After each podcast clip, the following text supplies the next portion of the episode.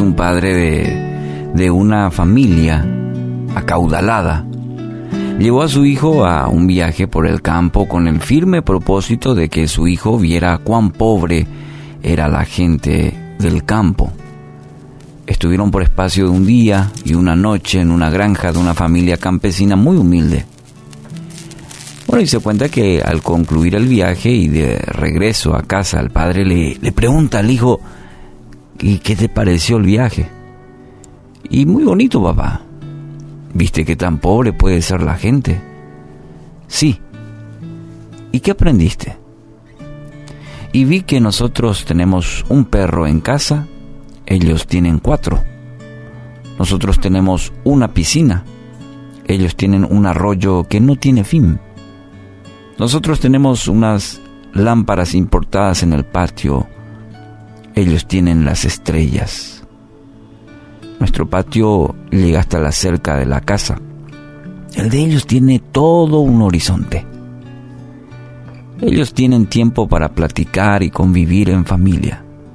Tú y mamás tienen que trabajar todo el tiempo y casi nunca los veo.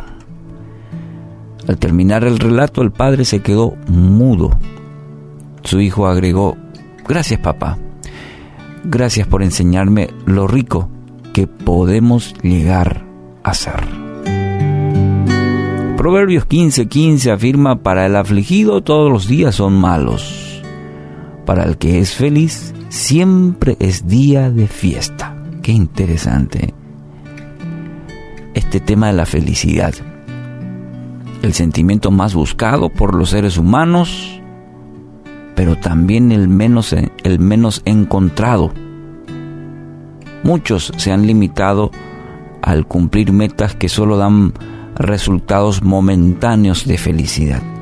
Y así vamos por la vida, buscando ese, y entre comillas, esa anhelada felicidad, buscando satisfacer nuestros deseos, y con cosas, con situaciones, momentos, y valga la palabra, momentos, para luego nuevamente quedarnos con manos vacías. El hombre no podrá encontrar fuera de Dios esa felicidad que busca. En tanto, la tristeza, esa tristeza prolongada puede debilitarnos, nos hace vulnerables, ¿Por qué? Porque no todo lo que pasamos en la, en la vida es, es bueno. ¿No es cierto? No todo. Entonces lidiamos con esa anhelada, anhelada búsqueda de felicidad por un lado, pero nuestra realidad nos muestra que la tristeza también es parte de, del diario caminar nuestro.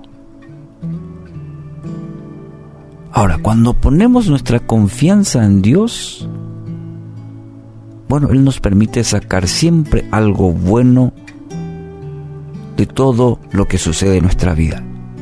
Lo malo, sí, también de las cosas difíciles, de aquello que para nosotros parece malo, todo resulta para bien. Aquellos que aman al Señor. O tarde o temprano, cuando tenemos esa actitud, Dios lo permite para algo, algo bueno en nuestra vida. Así que hoy, y sobre todo al empezar esta semana en tu trabajo, en la casa, en el estudio, quiero animarte a hacer tuya esta afirmación de una persona que vive en una verdadera felicidad.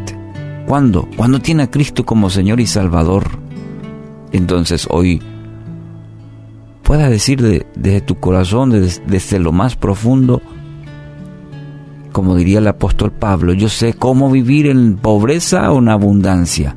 Conozco el secreto de estar feliz. Aquí está el secreto. El secreto de estar feliz en todos los momentos y circunstancias. Pasando hambre o estando satisfecho, teniendo mucho o teniendo poco.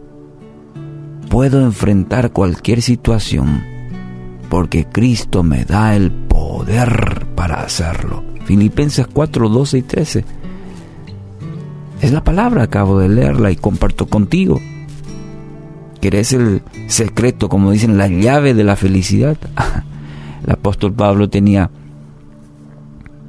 había pasado por todos los momentos, buenos y malos, para decir en el versículo 13, todo lo puedo en Cristo que me fortalece.